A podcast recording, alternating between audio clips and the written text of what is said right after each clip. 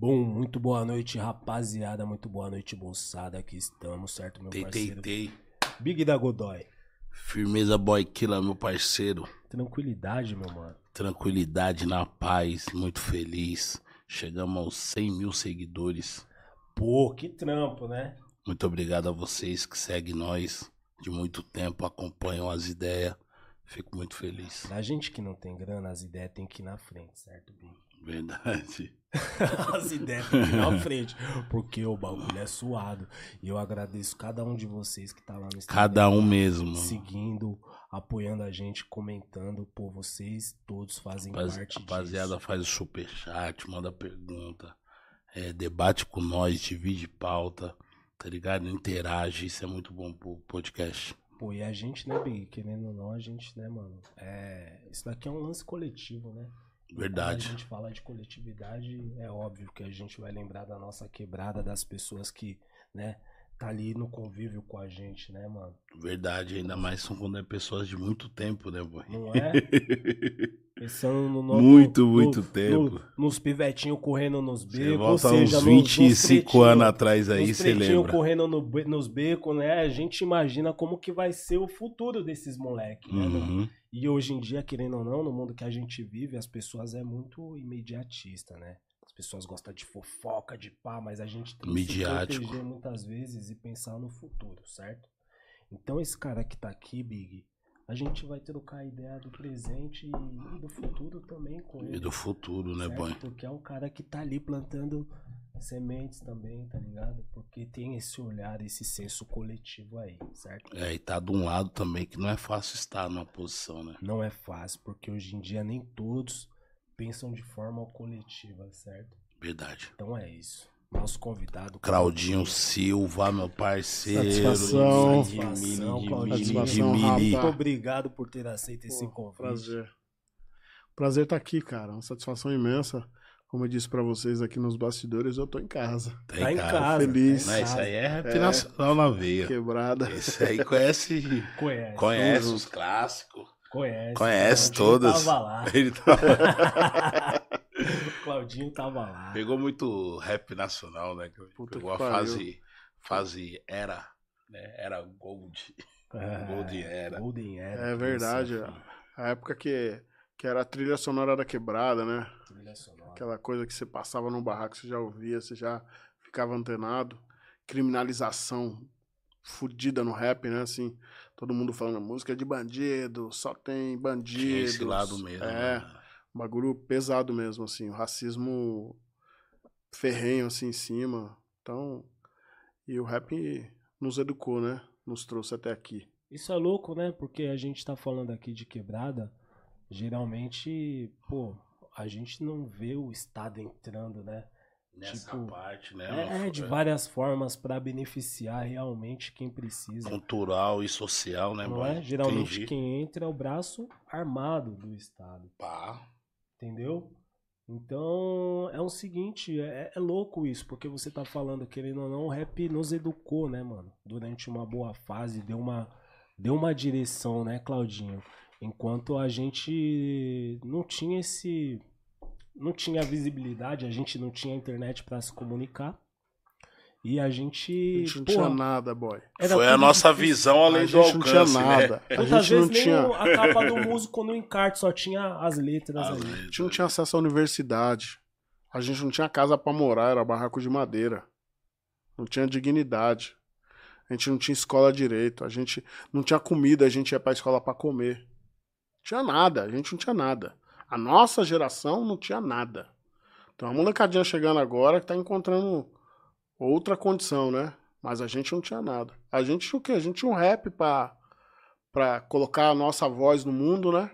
Porque nem todo mundo também conseguia, né? A gente tinha Racionais, tinha Dexter, tinha Gog, tinha uma, o Taíde, uma rapaziada que colocava, referência, é, que colocava os, no, os nossos anseios, a- as, as nossas denúncias no mundo, né? E falava, é isso, quebrada é isso, tá ligado? Morre aqui, morre ali, Era o chega aqui é jornal, isso, né? que chega à praticamente, morte, né, é. cara? o IML tava só 10 horas atrasado, tá ligado? É isso. E a gente convivia, a gente trombava com o corpo no chão.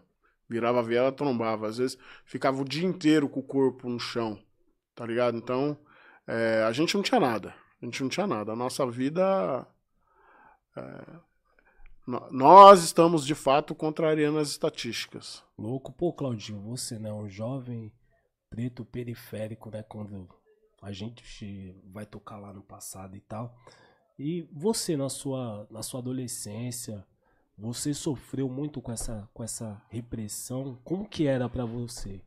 Qual que era a sua ótica? Porque às vezes o cara tem um pai, uma mãe ali, querendo ou não, ele fica um pouco mais, né, ali sob os cuidados e não tem que se expor muito, não tem que sair pro mundão logo cedo, ou seja, ele fica menos exposto, né, mano? Mas eu particularmente, pô, fui sei lá, minha mãe separou do meu pai com 10 anos. Teve que se aventurar Ou seja, muito cedo também. eu tive que me aventurar cedo. Então a rua a gente sabe como é que é, né, mano? Não só por parte da polícia também, né, mano? Por todos, você tem que se blindar em vários sentidos, né? Como que foi para você, mano? O louco, boy, que as histórias são muito parecidas. A minha mãe também separou do meu pai cedo. Na verdade, meu pai separou da minha mãe, ela tá grávida do sétimo filho. Uhum. Eu sou o quinto de sete. Sim. Antes de mim só tinham vindo meninas. Eu sou eu sou um dos mais novos e sou e sou o homem mais velho, né? Porque o mais novo é meu irmão. E, e assim, o meu pai nunca compareceu numa pensão. Uhum. Nunca, nunca chegou para dar uma pensão. Fui conhecer meu pai, eu já era pai. Tinha 24 anos de idade, eu já tinha filho quando eu conheci meu pai. Então a nossa vida foi muito dura. Minha mãe sendo analfabeta, minha avó analfabeta. E aí a minha mãe teve que mandar a gente pro Espírito Santo. E a vida era dura, a gente ia catar na feira. A gente, a minha avó cozinhava na lenha porque a gente não tinha gás, tá ligado? É, eu fugi de casa porque a vida era muito dura e tal. Eu fugi de casa, fui morar na rua. Na rua eu gostava de morar na rua porque na rua você tem liberdade, você não tem compromisso com nada, tem compromisso só consigo próprio. E na rua eu tive meu primeiro conflito com a polícia, que foi é, uma certa ocasião eu andava sozinho na rua, na rodoviária de Vitória eu tinha uma graninha que eu pedia na rua, né? Tinha uma graninha, juntou uma turma de outros moradores de rua, outra molecadinha que também estava na mesma condição que eu, só que eles eram uma turma e tomaram a graninha que eu tinha. Eu vi um policial e fui pedir ajuda, né? Você olha um policial, pô, minha proteção tá ali, vou lá. E aí o cara olhou, viu naquela condição, em situação de rua, menino sujo, etc, etc, e falou, ah, não enche o saco, moleque. E aí eu peguei e falei, ah, mano, vai se fuder então. E virei as costas e andando. Quando eu olho para trás, tinha uns 30 policiais atrás de mim. Acho que aquele cara era o chefe, sei lá o que ele era ali, era um cara de alta patente. Eu, eu fui abusado, né? E aí acabei é, indo para a Fundação Espírito Santense para o Bem-Estar do Menor, sem cometer nenhum ato infracional. Eu fui parar na, na FEBEM de lá. E aí a minha mãe, o juiz da, da Vara da Infância, obrigou minha mãe a me trazer para São Paulo. E aí em São Paulo, cara, morando na Zona Sul, no Monte Azul ali, a mesma, mesma situação. Vários conflitos com a polícia sem nenhuma vez ter praticado qualquer ato ilícito, assim, sabe? Então, você é parado, tem uma abordagem abusiva, uma agressão, o cara pede pra você abrir a perna, se você não abriu da forma como ele quer, ele dá um chute na sua perna. É, outro dia, teve uma ocasião também que um amigo meu tinha tomado um tiro na quebrada, hum. os pés de pato tinha dado um tiro no moleque. E aí ninguém queria descer porque tava tudo escuro. Aí chamaram a polícia. Quando a polícia veio, nós fomos conversar com a polícia. A mãe do menino foi conversar com a polícia. O polícia tratou a mãe do menino mal. Aí eu. Era um, uma senhora, né? Chama, chama ela de tia. Tava desesperada também, né? Desesperada. Pô, eu vi um boato que meu filho tomou um tiro lá embaixo, só que eu não tenho coragem de descer, vocês não podem ir comigo e tal. Aí o policial começou meio que maltratar ela, assim, destratar. Ah, você tá atrapalhando o nosso trabalho, para de encher o saco, não sei o quê, com a senhorinha. Eu falei, pô, ela é uma senhora, pô. Aí o cara me tirou de canto e começou a pisar no meu pé. Você tá falando o que com a polícia ali? E começou a pisar no meu pé, pisar no meu pé. Eu falei, ô, oh, mano, nós estamos conversando de boa, não dá pra trocar ideia com você. Você tá pisando no meu pé? Tá me agredindo? Sim, porque só porque eu falei para ele tratar melhor uma senhora que tinha a idade de ser talvez vó dele, sabe? Uhum. Então, é, já tive essa situação, já tive situação de ser abordado e perceber que os policiais estavam muito loucos. Uhum. E se eu falasse qualquer coisa ali, eu poderia ter ficado por ali mesmo e tal. Então, é, quando eu aceitei estar onde eu estou, eu pensei muito, refleti muito sobre tudo isso, né? Sim. Que eu, eu sou um homem preto da quebrada, né? filho de mãe preta que não teve pai, né? E aí eu pensei nesses vários momentos que eu tive, né? E eu topei exatamente pelo desafio de você estar tá nesse lugar sem trazer esses ranços, essas mágoas, né? E você poder, nesse papel que você tá, poder atuar com equilíbrio. Ser justo. Ser justo. É isso. É isso. Ser justo. Com justiça. Com senso de justiça. Então, esse é o desafio que eu me auto-impus. Eu quero ser justo. Entendeu? Nem para cá e nem para lá. E a ouvidoria tem um pouco esse papel, assim, a, a legislação fala que a ouvidoria tem que ouvir a sociedade, mas também tem que ouvir os policiais. Sim. Então, nós estamos nessa, nessa toada aí. Sim. A ideia é equilíbrio. Isso é muito louco, né? Porque quando eu olho assim, por incrível que pareça, quando a gente olha para a polícia, a gente não vê tantos policiais negros também, certo? Mas assim, não vou cair para esse lado tá ligado? A gente vê muito cara branco sim, porém, tipo assim, de origens humildes, né, mano? Pessoas que vêm da onde a gente vem muitas vezes, né, mano? Então, o, o que eu sempre fico pensando assim, eu falo, mano, no processo ali, quando os caras caem pra dentro do.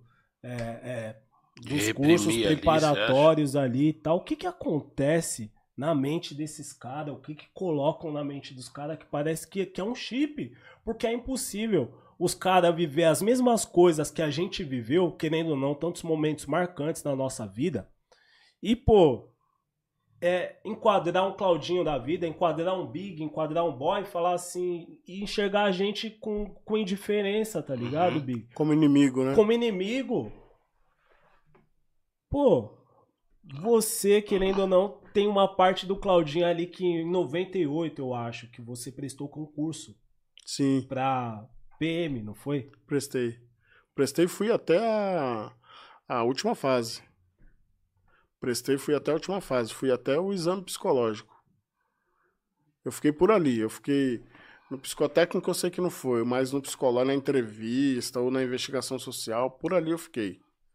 É, e, assim, era, um, era uma tentativa, né? Você tá na periferia, às vezes, e na idade que eu tava, às vezes você tem pouca perspectiva, né? Uhum. Eu, por exemplo, eu, eu, eu, eu havia me formado no nível médio naquele ano, porque esse período todo que eu fiquei na rua, não só em Vitória como em São Paulo, quando eu fui em Graxate, eu fiquei sem estudar. Uhum. Então, quando eu voltei a estudar, em 94, em 94 eu tinha o terceiro ano primário, em 94. Aí o patrão falou assim: Eu quero que você volte a estudar. Aí, como na rua, na rua eu lia muito, na rua eu buscava muita informação e etc. Aí eu fui lá no Parque Regina, no Zumira do Parque Regina, fiz um teste e entrei na quinta série. Pelo teste que eu fiz, pelo grau de conhecimento que eu apresentei ali naquela prova, entrei já na quinta série. Aí fiz lá é, um, um, ano e meio para concluir o oitavo e fui estudar no Travasso no supletivo também. Então, eu concluí o ensino médio em 98, que foi o ano que eu prestei o concurso. Foi o ano que eu prestei o concurso. Então, assim, eu tava atrás de oportunidade, né? Sim. Porque eu não tinha tido até então. E aí eu prestei o concurso e tentei entrar na polícia. O que fez, o que fez o Claudinho, pô, é, é pensar em, em seguir uma carreira dentro da polícia, mano? A vontade de ser diferente, né? Porque como eu disse para você, com tantos atritos que eu já tinha tido com a polícia, desde a infância uhum. até a maioridade, é, a gente percebe que, primeiro, que é um serviço público, Sim. e segundo, que pode ser diferente. Eu mesmo, quando eu engraxava sapato, eu engraxava sapato em delegacia. Eu me deparava com vários policiais. Uhum. Tinha um cara dentro da delegacia, do 11DP, lá em Santo Amaro, que era o chefe dos investigadores, que o cara se preocupava comigo. Ele, ele, ele tinha postura de pai comigo. Legal. Ele falava, ô, oh, você não tá se, se envolvendo com, com droga não, né? Você tá de boa, você tá trabalhando só, né? Pô, você precisa voltar a estudar. Ele cuidava de mim. Então eu sentia, assim, um certo... Uma, um, sentimento afetivo por esse cara, assim, o Ferreira. Sua referência. É, era uma referência. Inclusive, quando eu tive meu primeiro contato com o racismo, assim, que eu percebi o racismo mesmo, um monstro, né? Chamado racismo, porque até então a gente, às vezes, até trata com indiferença mesmo. Às vezes a gente acha que não existe e tal. Até você Nem percebe, né? não percebe. Porque o racismo brasileiro é muito sofisticado, então ele tem essas, essas nuances, né? Então, quando o meu primeiro contato com o racismo foi dentro da delegacia. Eu tava engraxando o sapato do Ferreira e às vezes o Ferreira dava uma de bravo, né? Ele fala, ô, dá uma caprichada aí que ontem você sujou minha meia. Eu engraxava o sapato dele todos os dias. Todos os dias ele ia com um par diferente eu engraxar. Às vezes levava até sapato da esposa eu engraxar e tal. Pô, dá uma caprichada aí que você sujou minha meia. Só que ele é um cara que tinha uma voz alta. E aí alguém tava passando no corredor, um cara que eu nunca tinha visto, eu engraxava sapato há muitos anos na delegacia. Nunca tinha visto aquele cara. E aí o cara chegou na porta assim, olhou e falou assim: É, nem pra isso essa raça serve. Aí ele, não, você tá maluco? Claudinho é trabalhador, nosso parceiro aqui, nosso amigo, tá sempre trabalhando.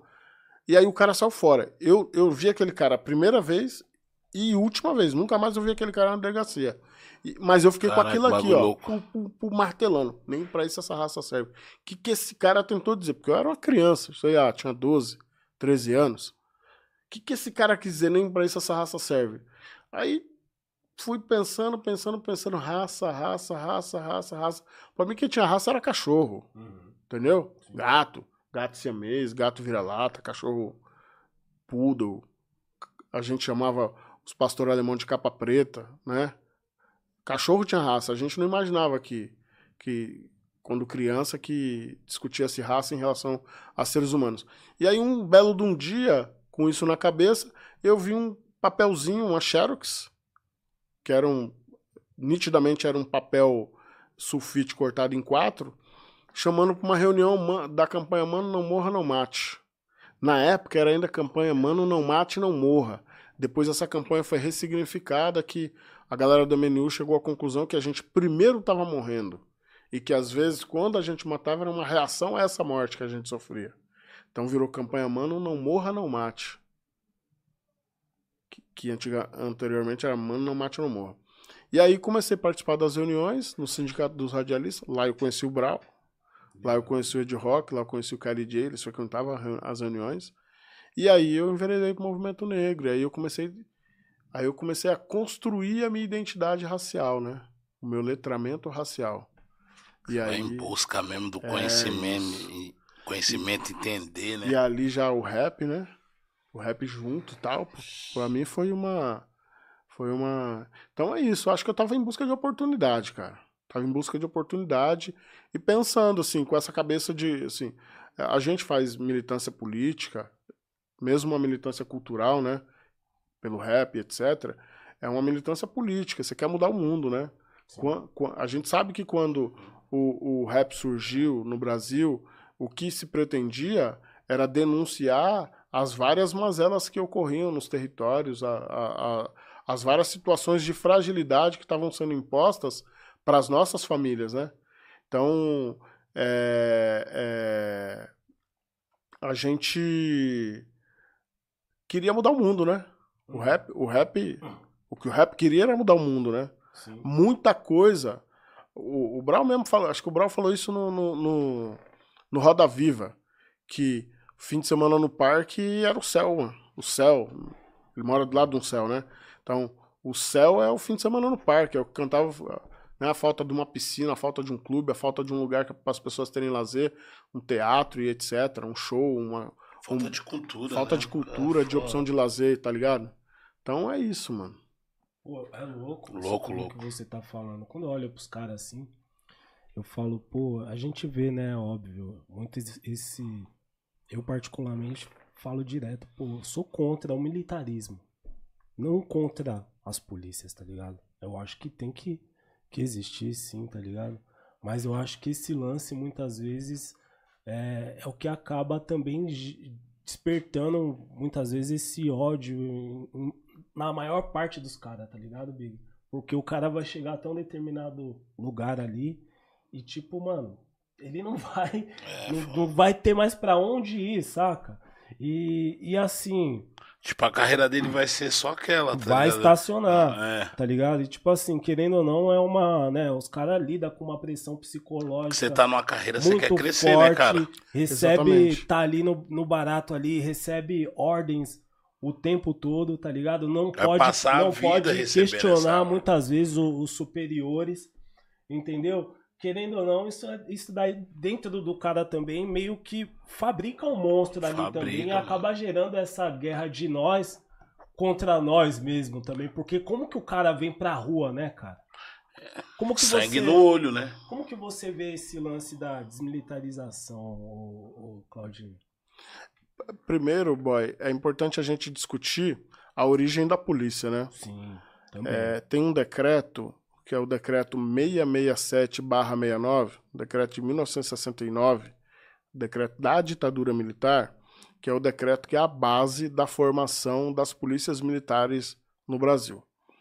Esse decreto é a razão que você encontra de você trocar ideia com um cara lá do Pernambuco, o cara tem as mesmas reclamações que você tem da polícia daqui, ele tem da polícia de lá. E assim sucessivamente, qualquer lugar do Brasil. O Brasil é um país de dimensões continentais. Poderia ser diferente, mas não é por quê? Porque tem um decreto que disciplina a formação da, da, das polícias, né?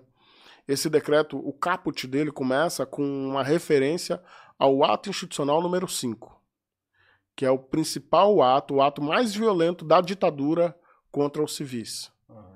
Então, a formação da nossa polícia tem como base um decreto da ditadura que é orientado pelo AI-5. Caralho. Pesado. O bagulho não é qualquer coisa, não.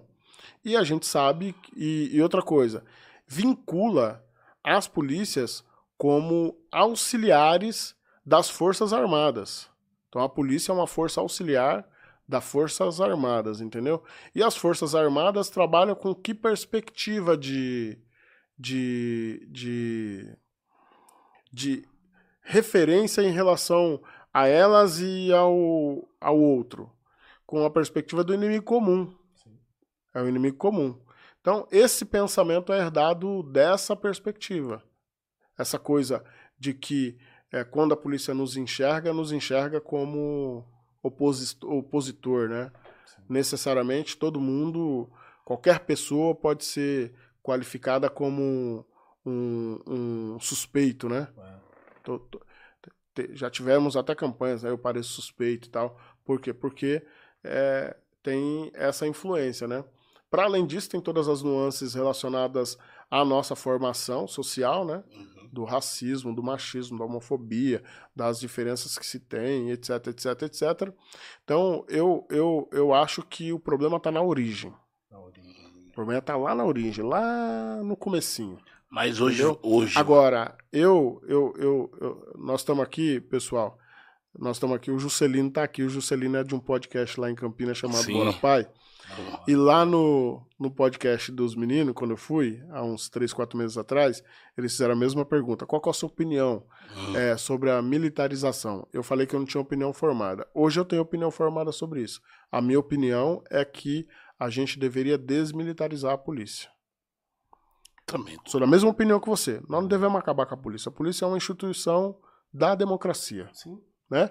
E a gente já viu que sem polícia já teve, já, já, já tivemos experiências de greve de polícia na Bahia, no Rio de Janeiro, e a gente viu o que aconteceu.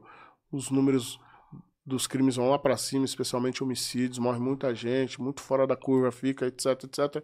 Então, sem polícia é a barbárie, né? Uhum. A gente sabe que é a barbárie também sem polícia. Agora, também a gente não quer uma polícia que promova a barbárie, Sim. né? Sim. E eu acho que desmilitarizar seria uma medida importante, por quê? Porque você estabelece novos parâmetros de relações internas. Né? Então, aquela coisa do militarismo que você bem citou na sua fala de o cara recebe a ordem mais absurda, ele tem que cumprir, porque se ele não cumprir, é crime hediondo, é o crime de desobediência superior e hierárquico. É crime hediondo na, no, na, na legislação militar é um crime hediondo. Uhum. Então ele é obrigado a cumprir mesmo a ordem mais absurda. Uhum. E tem uma questão também de, de debate sobre classes, né? Eu consigo enxergar a polícia como duas classes, né? Você tem duas portas de entrada. Uhum. Então você tem o, o, a porta de entrada que é a entrada pro oficialato, né?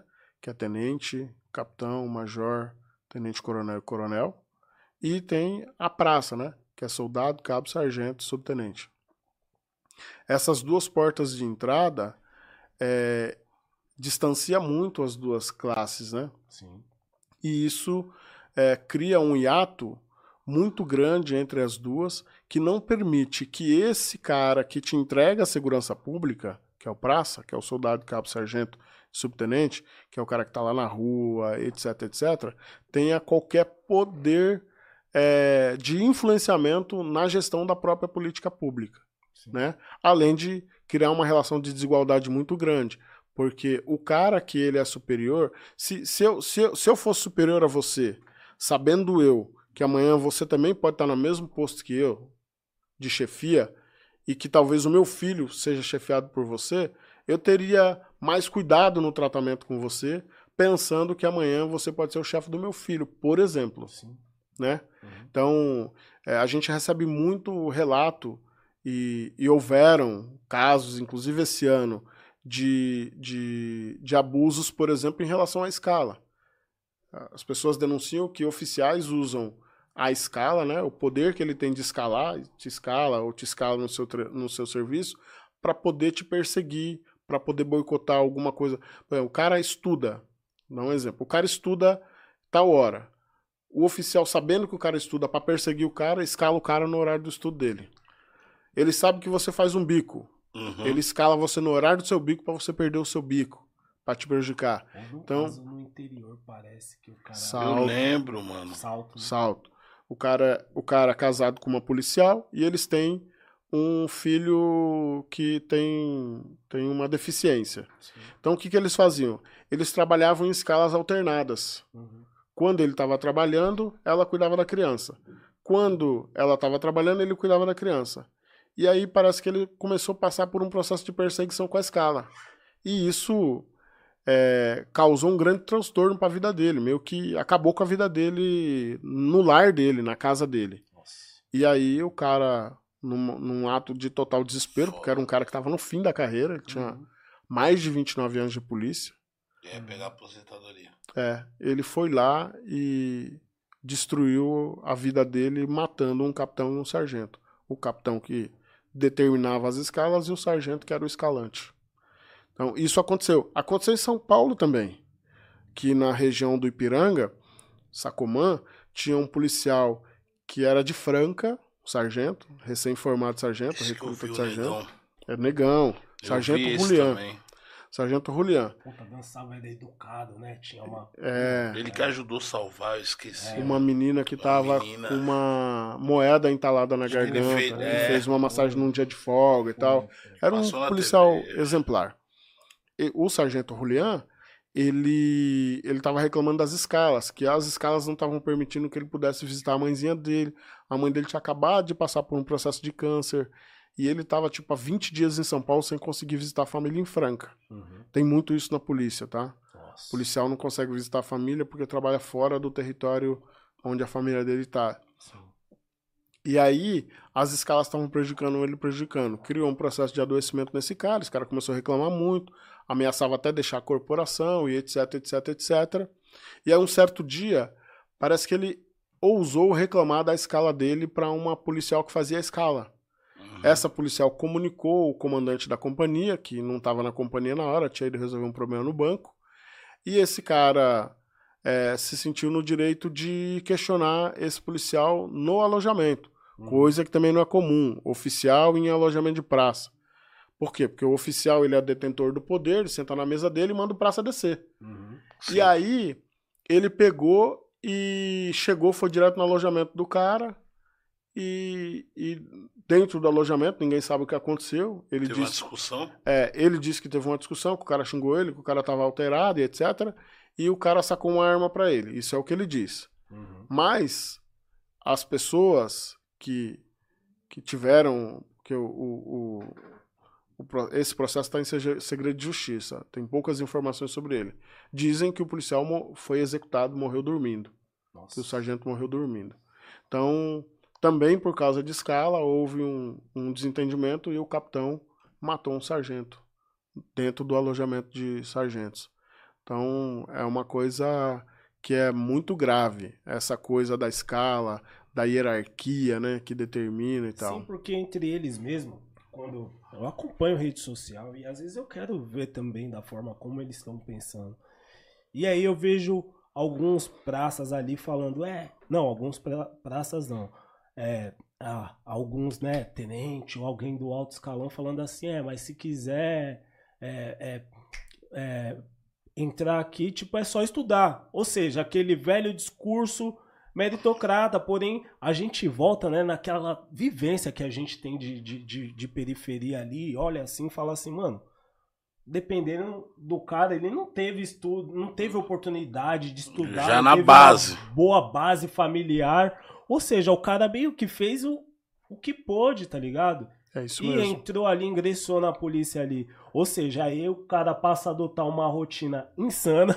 O cara, né, querendo ou não, com o salário que ele tem, né, que, pô, os caras falam, falam, pô, a gente recebe pouco, e eu concordo também, recebe pouco.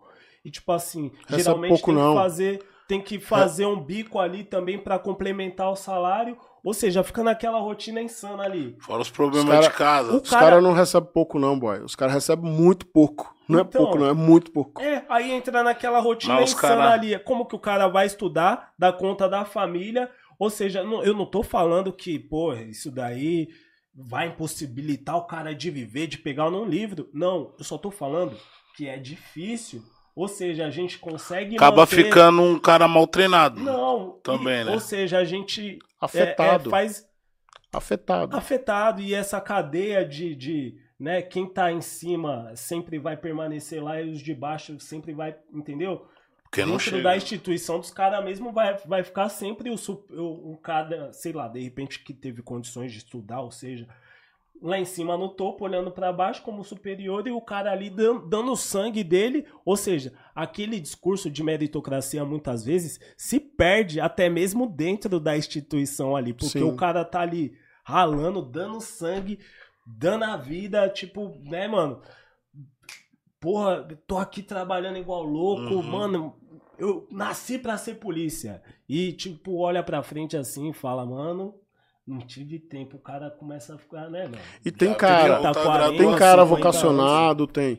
Agora assim, ó, o, o, o, o- dialogando um pouco com o que você trouxe. O cara é o seguinte, ele ganha 4 mil reais por mês. Uhum. Policial no início da carreira, ganha 4 mil reais por mês. psicológica, né? 4 mil bruto. Tirando descontos, vai cair para uns 3,5, 3,300. Só que a maioria das vezes o cara não trabalha na região que ele mora. Então, tipo, às vezes o cara trabalha aqui, mas ele mora em Andradina, Ah, mora em Rio Preto, Prudente, Ribeirão, Julian Franca. Agora, a atividade de polícia, de polícia é extenuante, certo? É uma atividade extenuante, não é fácil ser polícia, né? O cara tá ali, o cara é, o como você disse, o braço armado do Estado, tem que proteger as pessoas, tem que garantir segurança e tal. É uma atividade que deixa o cara ali meio, né, numa situação. Só que é o seguinte, quando ele tá sendo polícia, ele tem uma, uma farda, ele tem um colete, ele tem uma viatura, ele tem um colega para defender ele. Aí, como ele ganha mal, ele tem que fazer o bico. Quando ele vai fazer o bico, ele não tem o colete, ele não tem a viatura, ele não tem a farda e ele não tem o colega. É ele sozinho e Deus. Se a atividade de polícia é extenuante, o bico é extremamente extenuante. uhum. Agora você junta isso, o fato dele fazer bico e estar numa atividade mais extenuante do que é a atividade dele, com o fato, por exemplo, dele não conseguir visitar a família. Porque eu fiz uma conta. Campinas é longe daqui? Uma hora e meia, quase. Uma hora. É. Relativa, uma hora, uma hora e meia. Relativamente Sem- sem perto, certo? ali, pá. É. Se o cara trabalha no Capão Redondo e ele precisa, ele, ele quer visitar a família dele, ele, ele, ele desce pro Tietê, vai demorar uma hora, uma hora e meia para chegar no Tietê. Aí no Tietê vai demorar mais uma meia hora para conseguir pegar o ônibus, mais uma hora, uma hora e meia de estrada. Foi aí quatro horas, certo? O cara que tem essa rotina de bico, ele não consegue visitar a família. Porque ele, ele, ele trabalhava 12 por 36 na corporação. Quando ele arrumou o bico, ele ficou 12 por 12.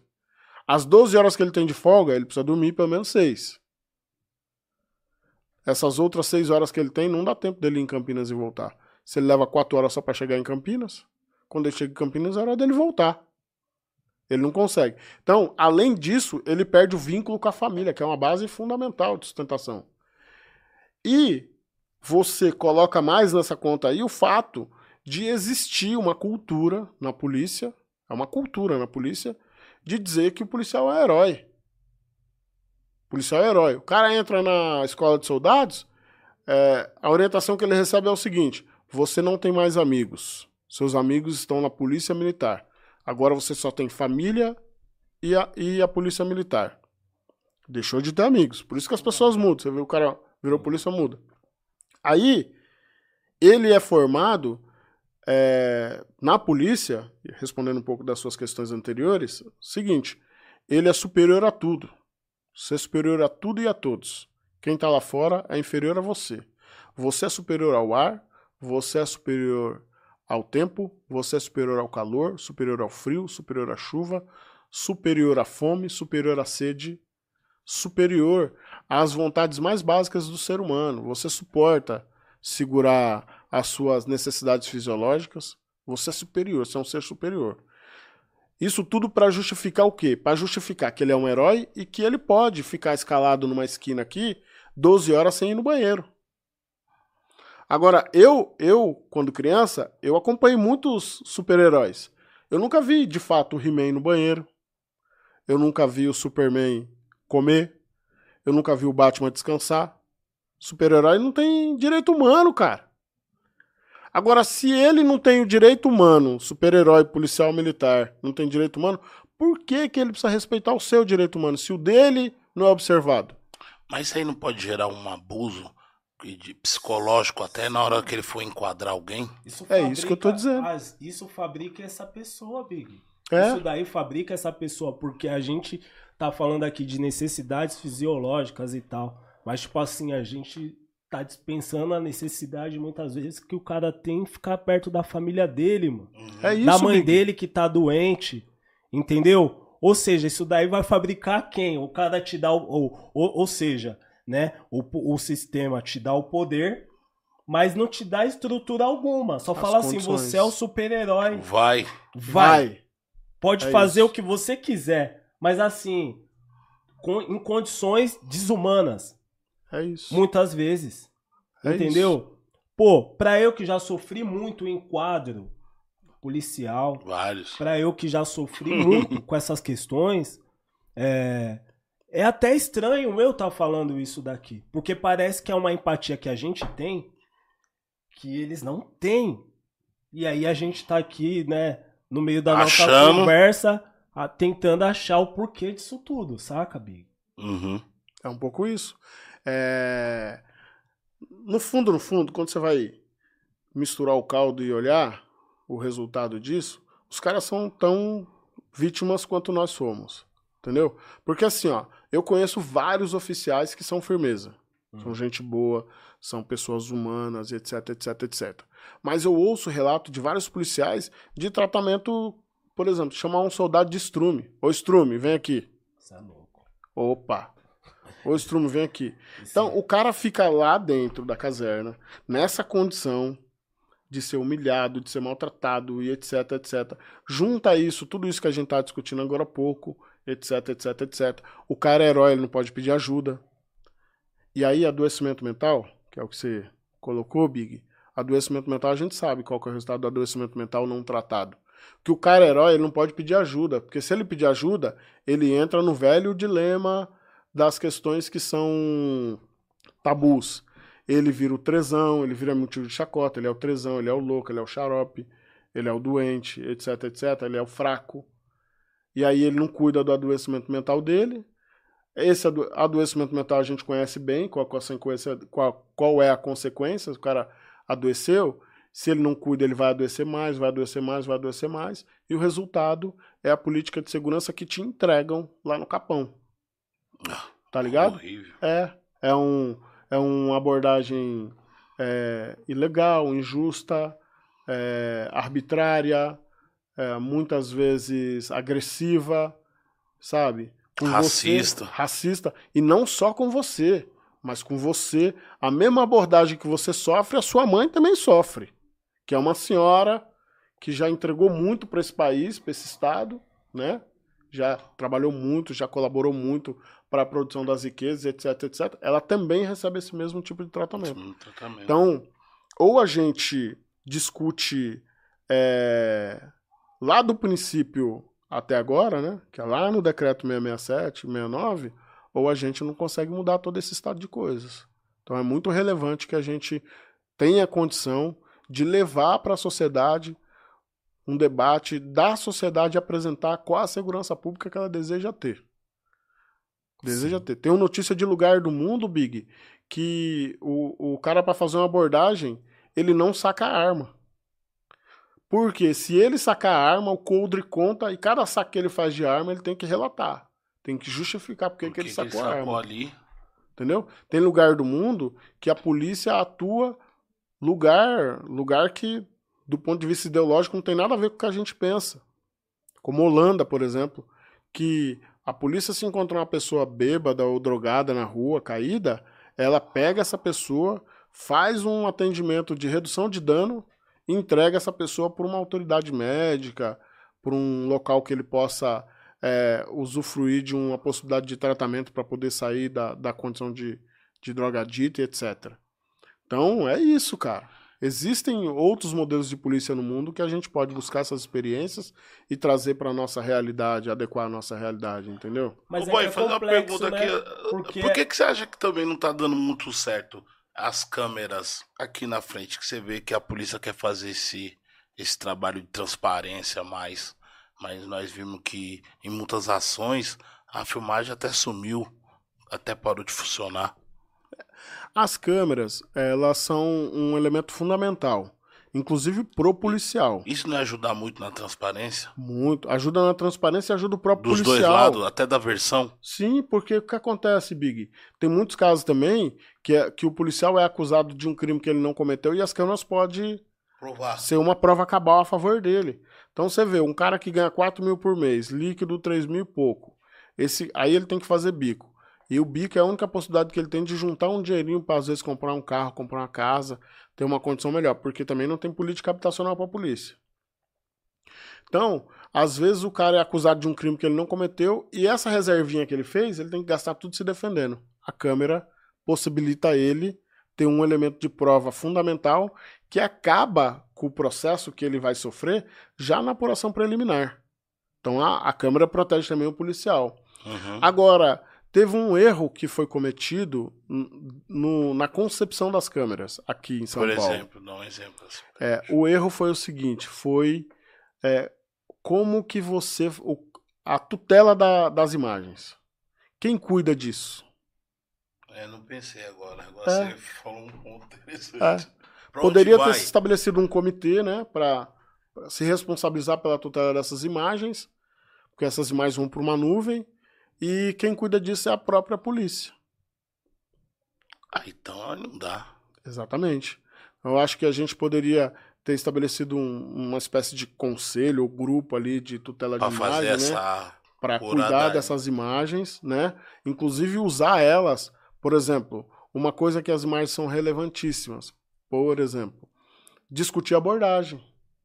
Se você começar a pegar aleatoriamente as imagens produzidas por cada policial, porque a câmera grava o tempo inteiro.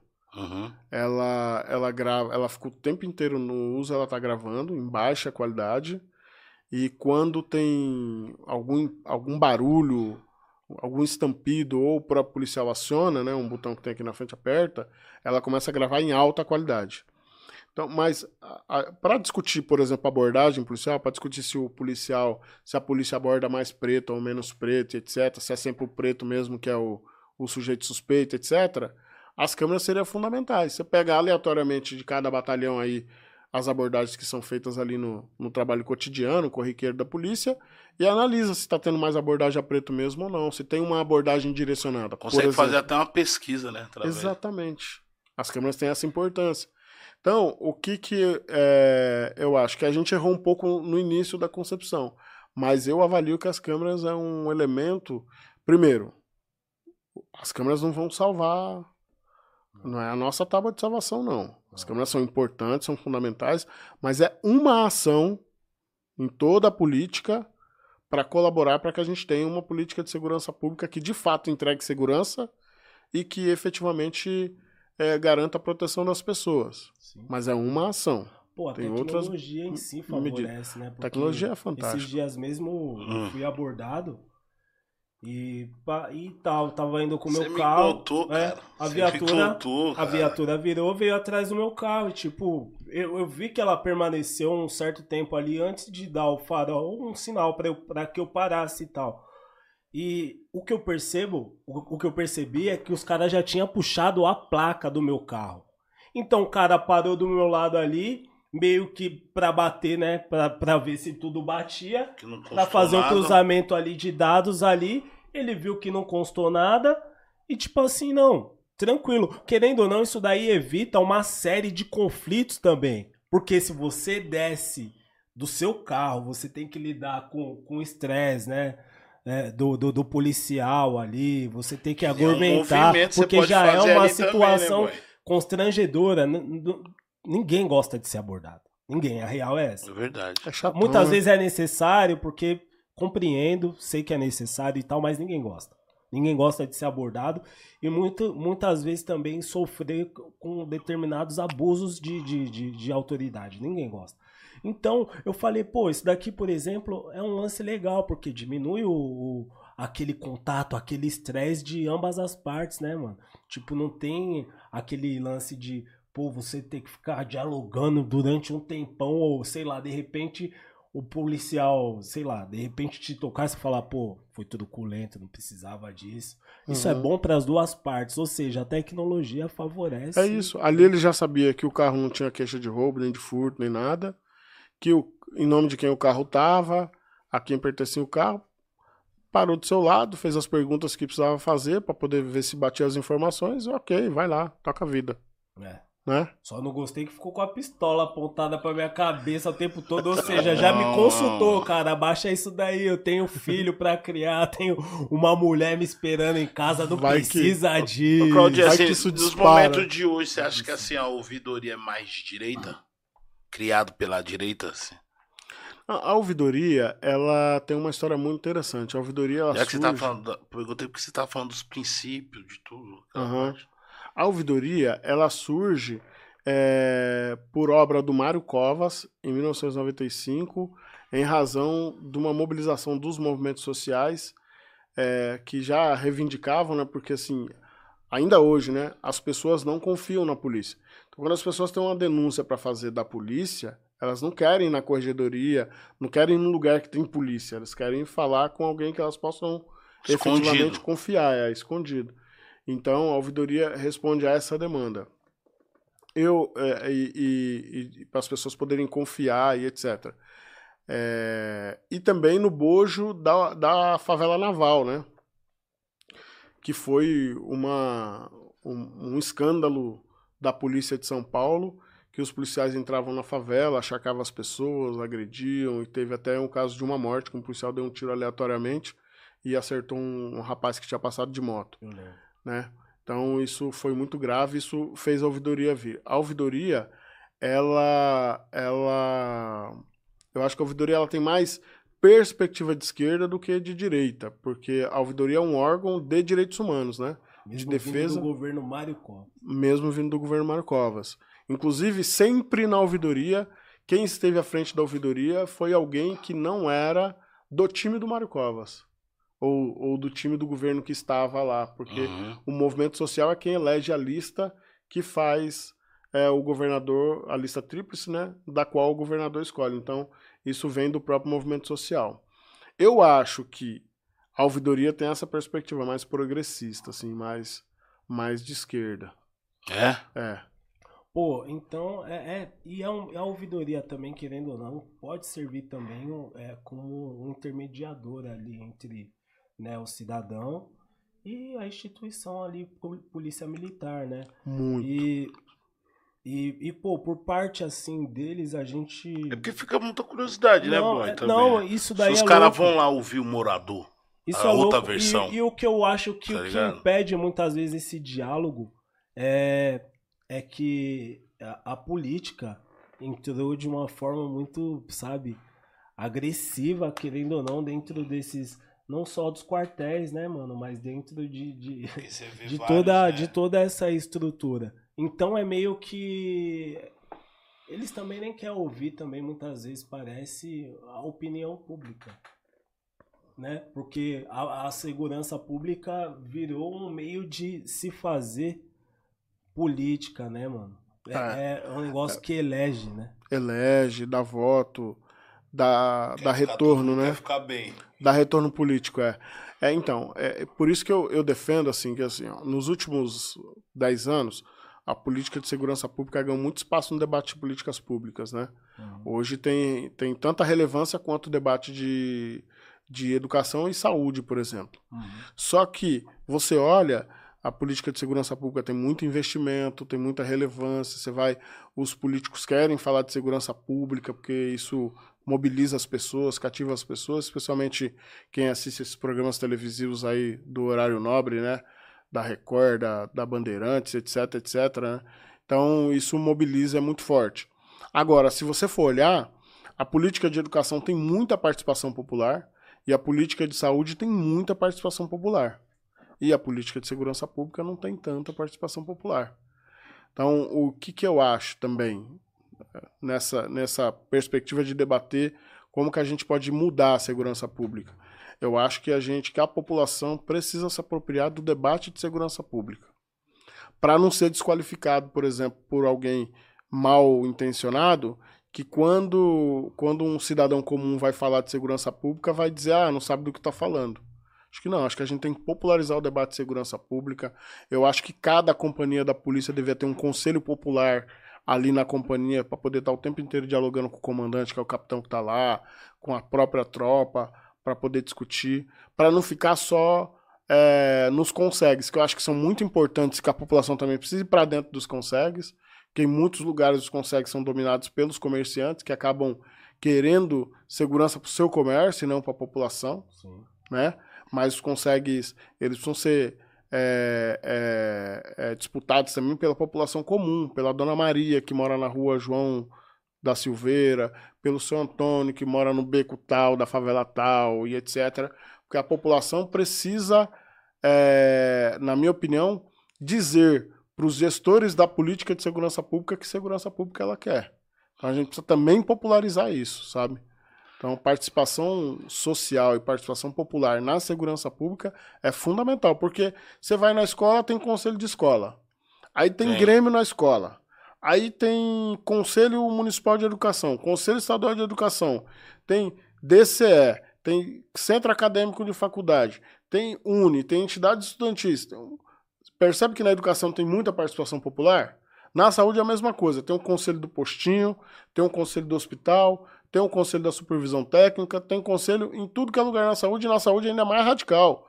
Porque o conselho da saúde ele é deliberativo. Se ele decidir, que? tem que acontecer. Uhum. Deliberativo, tudo com ata, tudo muito sério. E por que na segurança pública não tem? Pô, é muito louco isso, isso que você Acho acabou que é de falar. Também, né? Até porque eu desconhecia, eu desconhecia isso. E, pô, a gente olhando assim, né? A população querendo ou não, querendo ou não, é, sofre muito com essa onda de, de, de, assalto na quebrada. Tipo, roubo de celular, essas coisas. O que eu vivo falando aqui, eu sou totalmente contra, cara.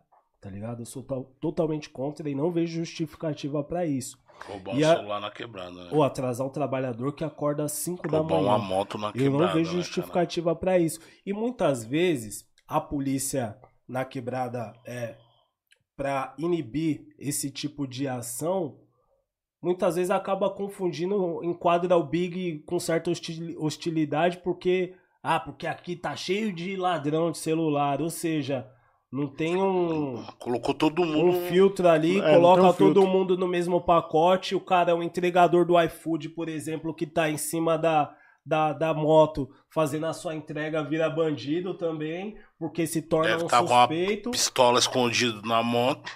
Ou seja. O cara depena toda a moto do cidadão. Sim, ou seja, acaba generalizando tudo e, e, e, e pô, acaba muitas vezes legitimando, né, esse tipo de, de atitude o discurso da é polícia é agressivo. e de abordagem, né?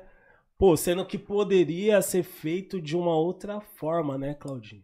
É, e, e tem mais, né? É importante também a gente pensar o que está sendo oferecido, né, para quebrada, né? A gente vai olhar alguns territórios que que reclamam é, da criminalidade, do abuso, etc, etc, etc. E quando você vai lá para entender o que acontece ali, você percebe que a única política de Estado que está sendo oferecida ali é a polícia. É a polícia. Entendeu? Então, e, e, e por outro lado também, é, um moleque que monta numa moto e vai roubar celular, etc, etc, ele já passou pela escola, não se identificou, não, não gostou, não conseguiu ficar, não foi cativado pela escola. Ele passou pelo serviço social, também não gostou, não conseguiu ficar e etc. É, não tem uma opção de lazer para ele ali, não tem cultura, não tem uma outra coisa que possa oferecer para a mente dele alguma possibilidade de não ter a mente é, alienada por uma outra perspectiva de vida, como crime, por exemplo. É, então, quando você vai olhar, é, lazer não existe, né? Quando você vai olhar, muitas vezes, eu vi isso em alguns lugares que eu estive, muitas vezes o Estado não levou nada para aquele lugar. Só levou a polícia.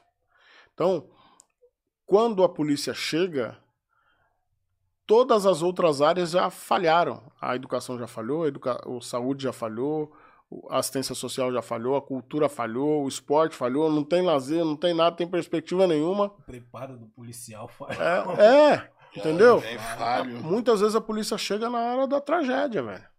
E aí, infelizmente. É o que você falou. É o que acontece. Então é Porque é difícil. Cara. Aquilo que você falou é muitas vezes a população não confia na polícia. Você pega o que aconteceu no Paraisópolis, no próprio Guarujá tá ligado? E outras quebradas. Tipo, tá longe de ter essa confiança. É, é, é, porque assim, porque caiu no imaginário popular, Big, que para quebrada é qualquer coisa. Porque também não fica. É, é... para quebrada é qualquer coisa. Nos jardins você tem saneamento básico, você tem tudo muito perto, tudo do lado ali, tem todo o conforto. E na quebrada você entra o que tiver. Muitas vezes o cara que tá na quebrada é um cara que deu problema nos jardins, é um policial que deu problema. Quando o cara dá problema nos jardins, manda eles pro território mais periférico. Nossa, castigo. É o castigo. Aí o cara já vai de raiva. Não sabia. Opa! O cara já vai com isso. raiva. Tem isso também. Tem também isso. É só você. É muito simples, tá? A olho nu você percebe. A oferta de política pública. Vai numa OBS na Chácara Santo Antônio que é ali perto da perto gente. da quebrada é, ali, nossa, ali. Na Chácara Santo Antônio. Atravessa a ponte e vai numa UBS no Capão Redondo. Totalmente diferente. É totalmente é, diferente a oferta de política. Na UBS da Chácara Santo Antônio, tenho certeza que não vai faltar um especialista. Vai ter, vai ter pediatra, vai ter clínico geral, vai ter ginecologista. Lá. Você vai no Capão, se tiver um clínico geral, você tem que levantar a mão pro céu e agradecer. Porque os caras não querem trabalhar lá, acham que lá é perigoso e etc, etc, etc. A mesma coisa você pensa no saneamento básico, você pensa no lazer, você pensa na oferta de serviços. É isso.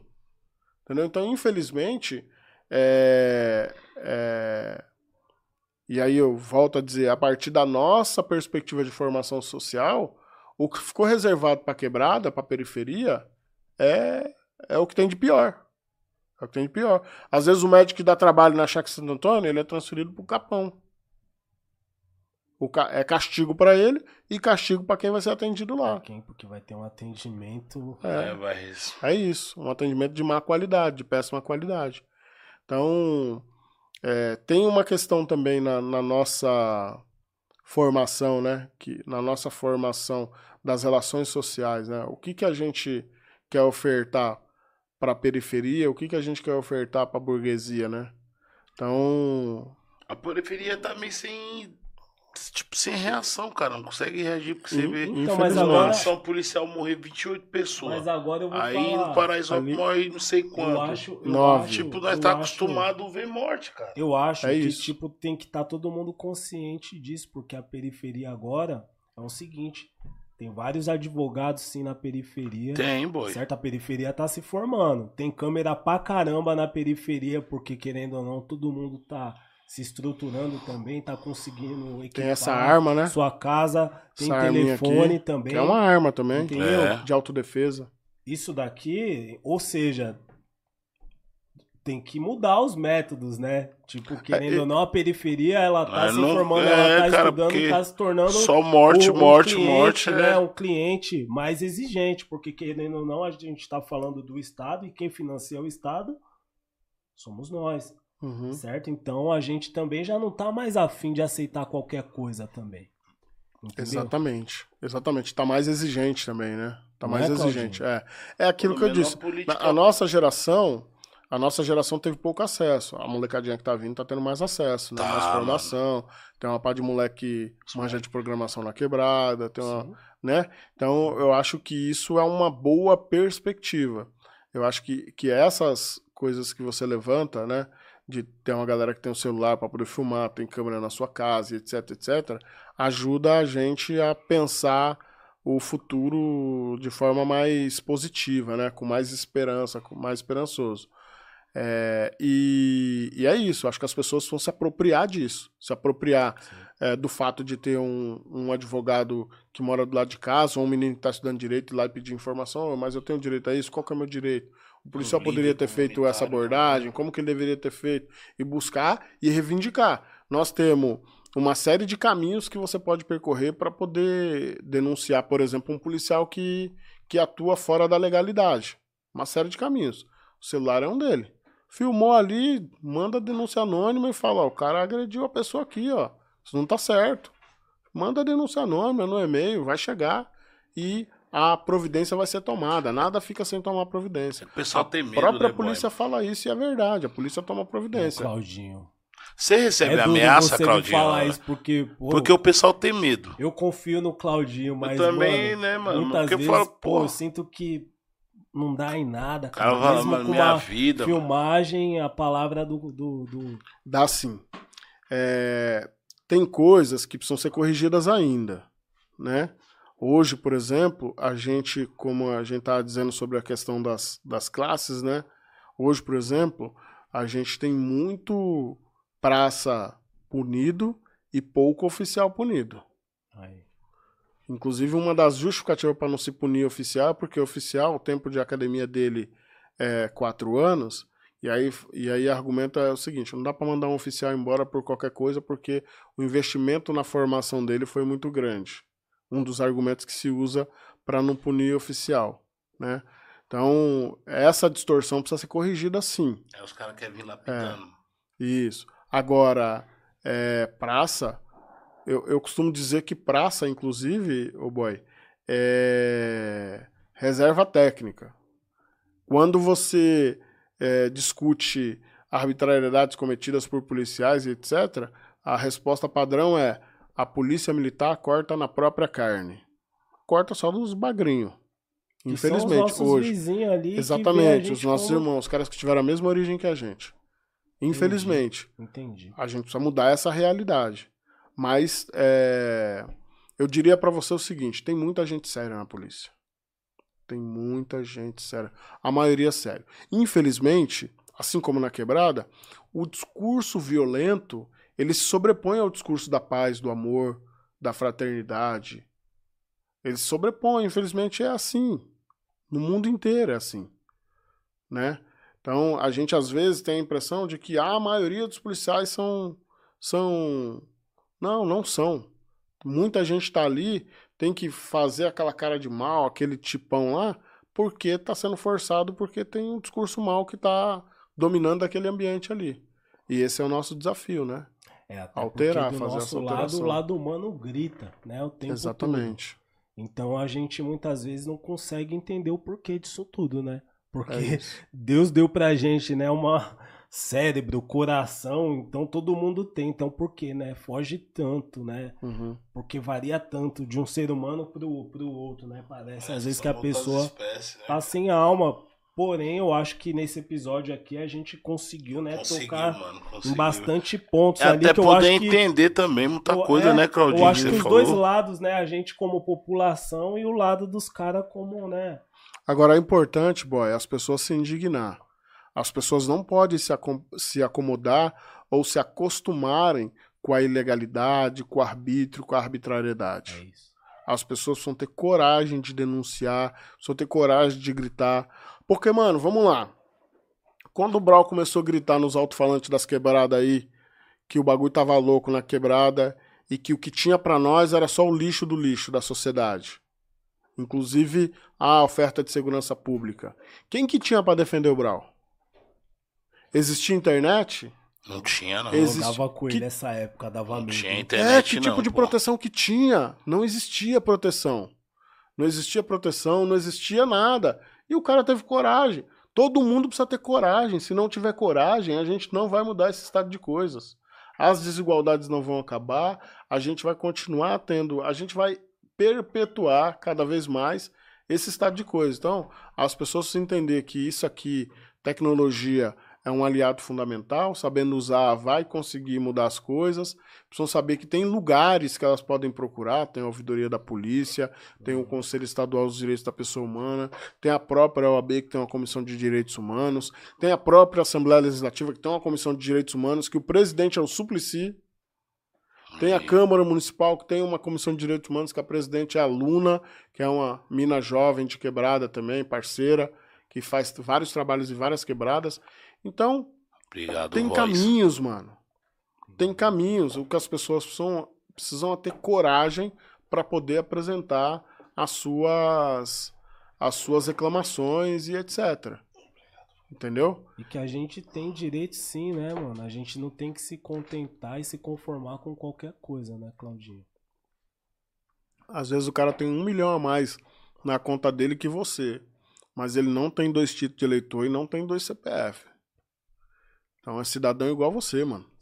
É um número só. Não, quando vê o Claudinho assim falando que funciona mesmo, que às vezes nós, muitas pessoas, né, não tem a informação, né? Até Sim, de se defender, pessoas né, boy? desesperançosas, tipo, Que? às vezes a- até mesmo Cara, sério. é assaltado e não dá queixa, porque fala, pô, Imagina o pai vou de... lá, tipo, não tenho um advogado bom, né? Tipo, não tenho, né, uma base familiar forte. Vou lá, não vai dar em nada, porque eu sou menos e a E pessoa quando um pai de família ali tá numa abordagem, toma um tapa na cara. Chegando do trampo. entendeu? Que é desmoralizante, né? Que Dá isso uma- humilha. Como, como ser humano, O- dá uma impotência. Humilha a pessoa e o cara é um dois pra mudar de caminho, pra mudar de chave. E o É. crime tá ali de braços abertos. Fala, mano, vem que você tem sangue no olho. Mas funciona, ó. Vou contar um caso aqui recente. Há umas duas semanas atrás, uma mina que mora lá na Rua Integrada. Lá perto do campo. Do campo do Brau. Uhum. Ela. Lá em cima na Coab, é. Ela, ela, ela, tá, tem, ela tem uma moto, quer trocar de moto. Ela, ela tem uma scooter, quer mudar pra uma phase. Aí Ela foi treinar numa phaser, né? Que ela tá querendo mudar de moto e tal. Aí ficou o dia inteiro lá, um feriado, acho que um fim de semana, treinando e tal. Chegou em casa e resolveu dar uma volta com o cachorro. Quando ela foi dar uma volta com o cachorro, é, apareceu a polícia. Não, chegaram dois caras, desceram no carro, saíram correndo, apareceu a polícia. Ela ficou com medo, se escondeu atrás do caminhão. Enquadraram ela e um amigo dela que tava com ela com o cachorrinho. Foi vocês, foi vocês. Não, não fomos nós, foi vocês, foi vocês. Tá bom. Então vamos levar vocês na delegacia. A vítima vai falar se é vocês ou se não é. Foram pra delegacia, chegou lá, a vítima reconheceu ela e o menino que tava com ela, o rapaz que tava com ela. E o, o roubo foi o seguinte: é, uma mulher chamou o Uber. Quando o Uber chegou, dois caras chegaram, assaltaram, levaram o carro e a mulher saiu correndo. Tipo, como a mulher tivesse dado a fita. Exatamente. Entendi. Aí chegou na delegacia, a vítima reconheceu ela e o cara. O rapaz. Foram presos os dois. Aí a família procurou a gente. E a própria família já foi atrás de câmeras, de, de coisas que tinham ali no entorno, bem naquela pegada que vocês estão dizendo aqui. A Uhum. quebrada já tem câmera, não sei o quê. É. E aí a gente conseguiu, através da ouvidoria, fomos, fomos pra cima da Polícia Civil, ó, tá errado isso aqui, tá estranho, ó, olha as imagens. Eles não estavam ali, a cena é outra, etc, etc, etc. Foram atrás, etc, etc. Fizeram uma investigação em cinco dias. Cinco dias. Conseguiram localizar a moça que tinha chamado Uber. Ouviram a moça que tinha chamado o Uber. Ela de fato não tinha nada a ver com a ocorrência. Ela se assustou na hora que teve o assalto, correu. Ela não tinha nada a ver com a ocorrência. E perceberam que ela não era a pessoa que estava presa, porque a pessoa que estava presa até então teria sido a suposta pessoa que chamou o Uber. Chamou o Uber. E aí conseguimos soltar a menina. Cinco dias foi pra rua. Aí até que prove a inocência é, da menina, o ela- Claudinho é. é. o esquerdista defensor de De bandido. bandido, bandido. exatamente. Tem isso também. É tem muito isso também. louco. Tem isso também. Porque é muito, é eu vi uma reportagem que a maioria das, das pessoas que passa por essa fase, né, da vítima vai reconhecer. Muitas vezes as vítimas reconhecem a pessoa sem ser a pessoa, a maioria das vezes. Sim. A vítima está tomada por forte emoção. Muitas vezes o protocolo de reconhecimento não é feito, porque a regra diz o seguinte: se uma pessoa, quando a vítima descrever. O assaltante, uhum. para essa pessoa, para qualquer pessoa passar por reconhecimento, você tem que colocar mais duas pessoas, mais ou menos com o mesmo porte, com aparências, etc, para poder a vítima apontar quem é a pessoa. Porque se colocar um, uma estatística ah. mais ou menos comigo, só tem eu lá. É às vezes a vítima fala que foi um japonês, você põe um negão do lado e um japonês do outro. Vai falar Vai que é o japonês. O japonês né? Vai ficar o japonês. Seja lá qual japonês for. for. Entendeu? Então é isso, tem que tem que fazer dentro das regras. Se não fizer dentro das regras, cabe questionamento, etc.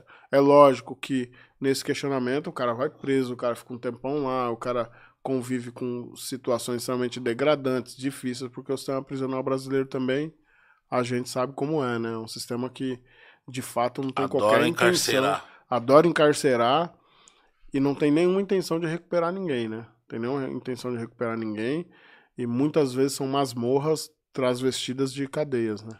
Tem uma então, pergunta aqui. É um sofrimento. Da, da gente terminar, várias pessoas mandando um abraço para você, Claudinho.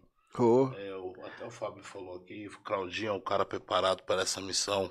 Forte hum. abraço, Fábio. Tem, tem, tem, um cara que eu quero aproveitar e mandar um salve para ele. Vai mandando aí que eu vou É o Navarro. Aqui Navarro é o seguinte, o Navarro é um cara que é um policial super humanista, é, foi muitas vezes chamado de Mamãe Dolores porque defendia as pessoas para não serem esculachadas, nem esculhambadas, nem maltratadas.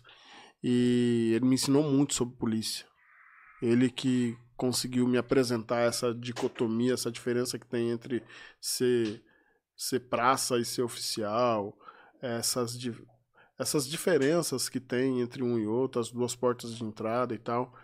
E ele conseguiu me mostrar muita coisa sobre polícia ele é uma das razões de eu estar onde eu tô hoje, porque oh, abraço, é, as reflexões dele ajudaram eu a tomar a decisão de topar ser candidato à lista tríplice. Pô, a gente quando fala dessa guerra dos de cima contra os de, de baixo, inclusive dentro das instituições, a gente vê as grandes, as grandes mídias também, né? O quanto é, vende, né? Isso, essa essa violência muitas vezes policial, né, cara? O programa Porque, do assim, Datena, o programa Os caras, eles Band. reproduzem o que de fato acontece de ruim, mas, tipo assim, não expõe muitas vezes o erro da, da própria polícia ali. Quando erra, né? Acaba meio que... Ficou na reportagem. Né?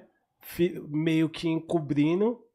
É óbvio. É, é, investe nessa casca, nessa armadura de super-herói que a gente falou aqui e muitas vezes acaba encobrindo as deficiências que existe, existem dentro da né? própria instituição, né, Claudinho?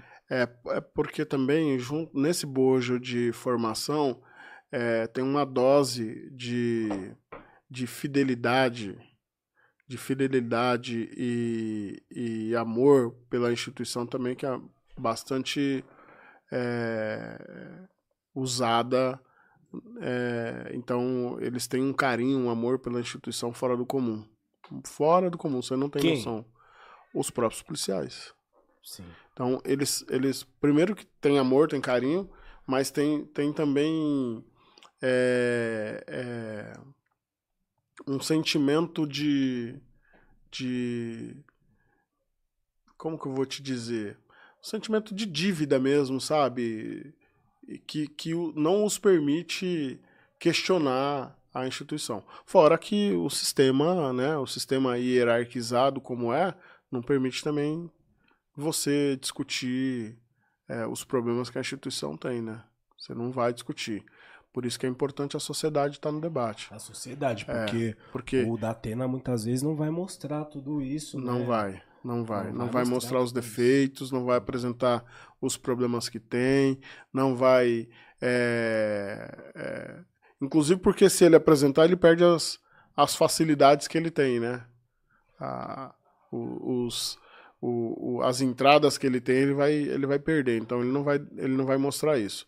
Por isso que é importante, fundamental, a população se apropriar do debate de segurança pública. E quando o deputado, vereador, quem quer que seja aparecer lá para pedir o voto, dizer: Eu quero que você seja minha voz lá nesse lugar que você está querendo ir, em segurança pública. Eu quero que você volte aqui para discutir segurança pública comigo. Eu quero discutir a segurança pública que eu quero, que eu preciso ter, que os meus filhos precisam ter. A população precisa ter essa altivez no debate. Eu quero, deputado, que o senhor me leve lá no comandante da polícia aqui da minha região, que eu quero discutir com, com, o comandante, junto com os meus amigos aqui do bairro, que segurança pública eu preciso ter, que segurança pública a gente merece ter. Precisa ir para cima. Que esse essa fala do bandido bom é bandido morto já não me convence mais. É a maior furada do planeta. Porque sabe o que acontece? Esse mesmo coitado aí que é massacrado internamente, entra nessa onda e, e, internaliza subjetivamente isso, só que quando ele vai lá e mata uma pessoa, quem fica respondendo é ele. O cara que fica na tribuna da Assembleia, ou na tribuna da Câmara dos Deputados, ou na televisão falando que bandido bom é bandido morto, não vai lá defender ele. Não vai lá pagar advogado para ele. Então, fica lá um coitado trabalhando, como a gente disse aqui, em condições desumanas, trabalhando em dois trabalhos, sem condição de dar atenção para a família, e quando ele vai lá e comete o erro de matar uma pessoa, ele responde sozinho. Ele fica sozinho no, no, no, tribunal do júri, na frente do juiz lá, tendo que se defender. E gastando o que não tem. Ou seja, entregando um carro, entregando uma casa às vezes. Ele e a família dele. Ele e a família dele. É isso. É, a gente tem que tocar é nesse isso. ponto, porque os caras são humanos, cara. É isso. O Matheus tá perguntando aqui, o Matheus Lima, assim, o que, que você acha das. Deixa eu achar aqui. O que, que você acha da privatização das cadeias? Eu acho um absurdo. Eu acho um absurdo. Acho que isso é uma insensatez fora do comum. É, nós precisamos, antes de pensar em privatizar a cadeia, se é que se deve discutir privatização de cadeia, nós precisamos pensar na, na, execução, de fato, da lei de execuções penais que nunca foi cumprida. Você viaja aqui o, o interior de São Paulo, você vai olhar os presídios de São Paulo, nenhum presídio tem biblioteca. Nenhum presídio oferece trabalho. Nenhum presídio tem atividade cultural. Nenhum presídio oferece educação. Tudo isso está garantido na lei de execuções penais como ferramentas de reeducação das pessoas, de ressocialização das pessoas. Então você tem e uma as lei. Cadeias de... não aderem. Exatamente. Não oferece, não oferta isso. Ao contrário, oferece comida azeda, oferece é, é, truculência. O cara sair dali revoltado oferece truculência mesmo, né, pro mano? cara, pra família. O momento mais sagrado de um preso qual é? O da visita. Quando, ele, quando a esposa dele ou a mãe dele entra, fala que foi humilhada. Acabou o dia do cara, acabou, acabou a semana mano, do acabou cara. Acabou a semana. Acabou a semana do cara. Como que esse cara vai ter o psicológico? É, o cara entrou ali. Porque assim, mesmo para o fato do cara ser ou ter atuado em conflito com a lei ou ter praticado algum crime, tem explicação científica. Tem um monte de explicação científica. A ciência estuda esses seres humanos que cometem atos criminais, etc, etc, etc. Ninguém comete ato criminal do nada. Comete ato criminal porque não teve oportunidade na vida, porque a família foi totalmente desamparada pelo Estado, porque conviveu a vida inteira com, com, com violência, trombou em corpo a vida inteira, não tem saneamento básico, etc, etc, etc, acaba desviando para o mundo do crime, muitas vezes por revolta, etc, etc. Aí o cara entra revoltado no mundo do crime, comete crime, vai pra cadeia, sai de lá mais revoltado do que entrou. Aí depois todo mundo fala, estamos enxugando gelo. E é. Realmente, ah, bandido né, bom, é bandido morto, etc. Vai estudar a experiência da Holanda. É. Tem país que tá fechando cadeia, Big. Caralho, é. Porque fez uma revolução na forma de pensar é, o enfrentamento à criminalidade, à criminologia. Entendeu? Então, as pessoas precisam se apropriar. Agora, é lógico que muitas vezes é mais vantagem você estabelecer uma política de guerra contra as drogas, porque o cara viciado, ele tá mais propenso a ir para sua igreja, pastor. É, tem... Entendeu? O cara na cadeia, ele fica mais amolecido, ele fica mais fragilizado e tá mais propenso a aceitar Jesus na cadeia. Ainda mais uma cadeia totalmente dominada pelas igrejas evangélicas. Então, tem mercado, entendeu? Sim. Tem mercado. Enquanto o crime prevalecer, tem mercado para isso, gera emprego, isso isso gera o, o é, negócio, né? Porque você vende a marmita, você vende o uniforme. Presídio. Exato, você, você constrói presídio, um presídio e etc, etc, é um etc. Negócio. É um negócio, não vale a pena recuperar aquele cara. Se ele recuperar, ele não ele volta não volta a delinquir, mais. ele não volta mais. Caralho. Aí. Entendeu? Tem mercado isso, é, é mercado. É ao vivo aqui, irmão. Que é ao é vivo, isso, mano. É isso. Eu vivo falando isso. agradecer o Claudinho, porra, os 10 mil graus, né, boy? Pô, Claudinho, eu acho que isso daqui é um debate de interesse público, né? A gente tem que conversar mais sobre isso dentro das nossas, nossas esferas. Né? Por mais que a esquerdinha, é. por mais que a esquerdinha não apoia, é Os difícil, né? É. Enfim, a gente tem que tomar nossa, tem que tomar iniciativa e trocar mais ideia a respeito disso. Eu acho que a gente, né, trazer sempre foi, isso em pauta, né? Foi respeitoso aqui com todos os lados, né, Big? Sim. E acredito eu que esse episódio foi bem louco. É, e Também popularizar o debate, né? Sim.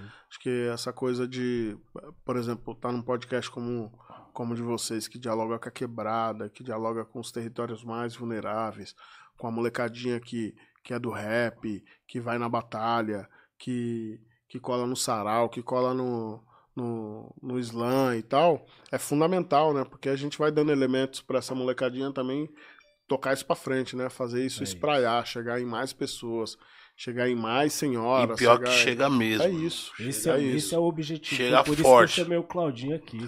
porque eu acredito que isso daí tem que chegar Tamo junto. mais para frente. Que, Mas é isso, mano. A gente precisa de uma segurança pública em que as pessoas participem dela, que as pessoas influenciem ela, que as pessoas digam que segurança pública que ela quer. A gente precisa de uma polícia mais legalista, mais, human, mais humana, mais humanizada e que respeite as leis. Mas a gente também precisa valorizar a polícia, valorizar do ponto de vista salarial, valorizar do ponto de vista do estabelecimento de uma política de saúde mental uhum. que, que, que, que garanta equilíbrio para essas pessoas que atuam lá, valorizar do ponto de vista de ofertar pro policial praça mecanismos de diálogo interno que não o subalternize ao ponto de adoecerem e etc, etc, etc. Então a gente precisa desse equilíbrio, né? É desse equilíbrio que a gente precisa. A gente precisa, a gente precisa ser o povo que recebe uma política de segurança pública decente, porque a gente tem certeza também, eu tenho certeza absoluta que o dia que a sua mãe for bem atendida por uma por uma guarnição da polícia, por uma patrulha da polícia, eu tenho certeza absoluta que ela vai reconhecer que ela foi bem atendida, que ela, ela vai ter a decência de, putz, fui muito bem atendida por esses policiais. Então, é, só tem como legitimar a atividade policial quando essa polícia se aproximar da população de fato, né? E tiver. É, e construir uma aliança com essa população. E eu tenho certeza absoluta que essa valorização que a polícia precisa ela só vai ter também quando ela conseguir construir uma, uma aliança com o povo, ao ponto do povo defender que essa polícia precisa ser valorizada. Sim. Porque quem define salário de servidor público, como é o caso de polícia, polícia é servidor público. Quem define salário de servidor público é político. Político não tem medo de nada, boy. Só tem medo do povo. Sim. Porque é o povo que põe e tira ele de lá. Só. Entendeu? Então, para aquele ou aquela, vou até olhar para a câmera, policial que acha que é legal continuar atuando com ilegalidade, com agressividade, etc, etc, coloca isso na sua cabeça. Político só tem medo do povo. O seu principal aliado precisa ser o povo, porque é o povo que vai dar legitimidade para o seu trabalho e vai reivindicar do político, assim como reivindica para o médico, assim como reivindica para o professor valorização, é esse povo, esse mesmo povo que vai reivindicar valorização para você, se você o tratar bem, se você tiver ele como um aliado para você. Estratégico. Valeu, Estratégia. meu mano. Aí, o Ricardo lá da, é Ricardo Lacerda falou: manda o Claudinho é mandar um abraço aí pra rapaziada da Zona Leste. Salve, Ricardo Lacerda. Caimosina, Zona Leste, Itaquera, lá perto do estádio do Vai, Corinthians, hoje. É. é, disso, é disso que a gente precisa, né? Porque a gente vê tudo muito polarizado nessa guerra de direita contra esquerda, esquerda. né? E, tipo, tem erro dos dois lados e tem erro dos dois lados. é a gente, mano. Tá ligado? Eu então tenho... eu acho que o meio tá da gente sair desses dois extremos é o diálogo, é a gente se organizar mesmo. Eu tenho dito isso muito pro Derrite. O Derrite é um cara do PL, é um cara que tem uma relação muito forte com, com o Bolsonaro, né? Inclusive, uma das indicações para ele virar secretário foi do Eduardo Bolsonaro. Eu tenho dito muito isso para ele. Derrite, eu não vou te convencer a ser de esquerda e você não vai me convencer a ser de direita. Mas a gente pode dialogar para nesse diálogo a gente achar caminhos que tanto eu quanto você acha que são pertinentes para a gente poder é, apresentar para a população para melhorar a nossa oferta da política de segurança pública. Sim. Então, eu tô, eu tô, sempre estive totalmente disposto para o diálogo com o Derrite, para o diálogo com o comandante-geral, para o diálogo com o comandante do choque, para o diálogo com o delegado-geral, para o diálogo com o superintendente de polícia científica. Eu acho que a gente, estando no espaço que a gente está, no espaço de serviço público, sendo servidor público, a gente precisa ter essa disposição, porque afinal de contas a gente vive numa democracia, né? Sim. A minha posição não pode sobrepor a dele, a dele não pode sobrepor a minha. Vamos dialogar, vamos construir. Porque a hora é isso que você falou, tem erro de ambas as partes. Tem erro da esquerda, tem equívocos da esquerda, tem equívocos da direita. E se a gente continuar nessa onda de o tempo inteiro tensionar, né?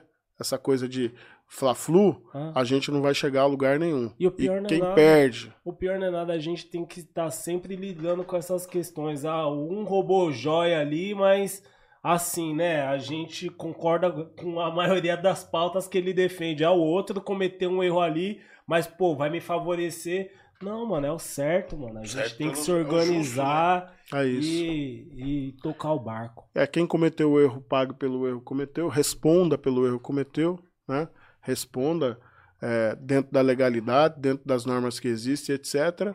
E a gente precisa cada vez mais atuar no sentido de, pô, quem, quem de fato se coloca no meu lugar para sentir um pouco, ou tentar pelo menos fazer o exercício de tentar sentir a dor que eu sinto uhum. para poder me fortalecer, né? É então, isso. é isso. Acho que a gente tem que estar tá nessa batalha. E assim, eu nunca tive problema nenhum. Eu sempre eu tenho amigos que são de direita, dialogo com eles com tranquilidade, com franqueza. Tenho um amigo que é deputado federal de direita, que é o Fausto Pinato, tenho uma amizade com ele, brinca comigo, eu brinco com ele. Ele, ele me chama de rei do Congo, eu chamo ele de Chico Bento, que ele é caipira do interior. A gente brinca e a gente se entende. Por quê? Porque eu, eu tenho tolerância com ele, ele tem tolerância comigo, a gente se respeita, a gente dialoga, a gente constrói junto. Quando dá pra gente caminhar junto, a gente caminha junto. Quando não dá, a gente não caminha junto. É e, a, e, assim sucessivamente. Assim, o que não pode perder no, no, no, debate democrático é a possibilidade de diálogo. É isso.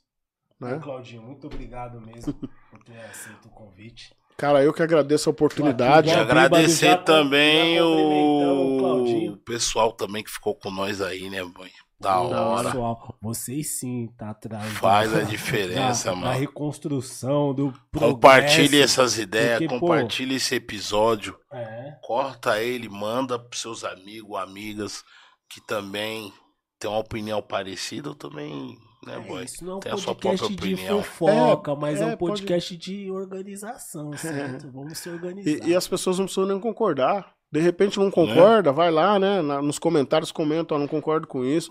A gente também vai aprender, né? A gente pega, pega a, a visão. Tá aprendendo. Pra aprender, eu aprendo com essa galera aí demais. Ninguém é gênio aqui, né? É, opa, de dois anos pra cá eu sou uma nova pessoa.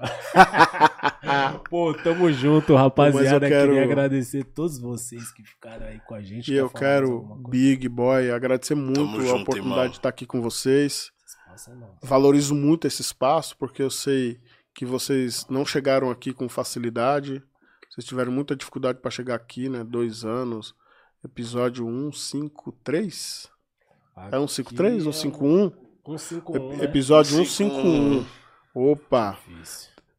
Tenho certeza que são 151 partos. É, não é filhos não. aí. São filhos, né? São vidas que estão sendo é, colocadas no, na, no mundo aí para poder discutir sobre as várias perspectivas das pessoas. Então, eu quero valorizar muito esse espaço. Quero dizer para vocês que contem conosco. Obrigado. Dizer para as pessoas que estão em casa também, conte com a ouvidoria da polícia, né? Quem quiser, tiver alguma dúvida, quiser também conhecer, quiser saber mais sobre o nosso trabalho, pode nos procurar.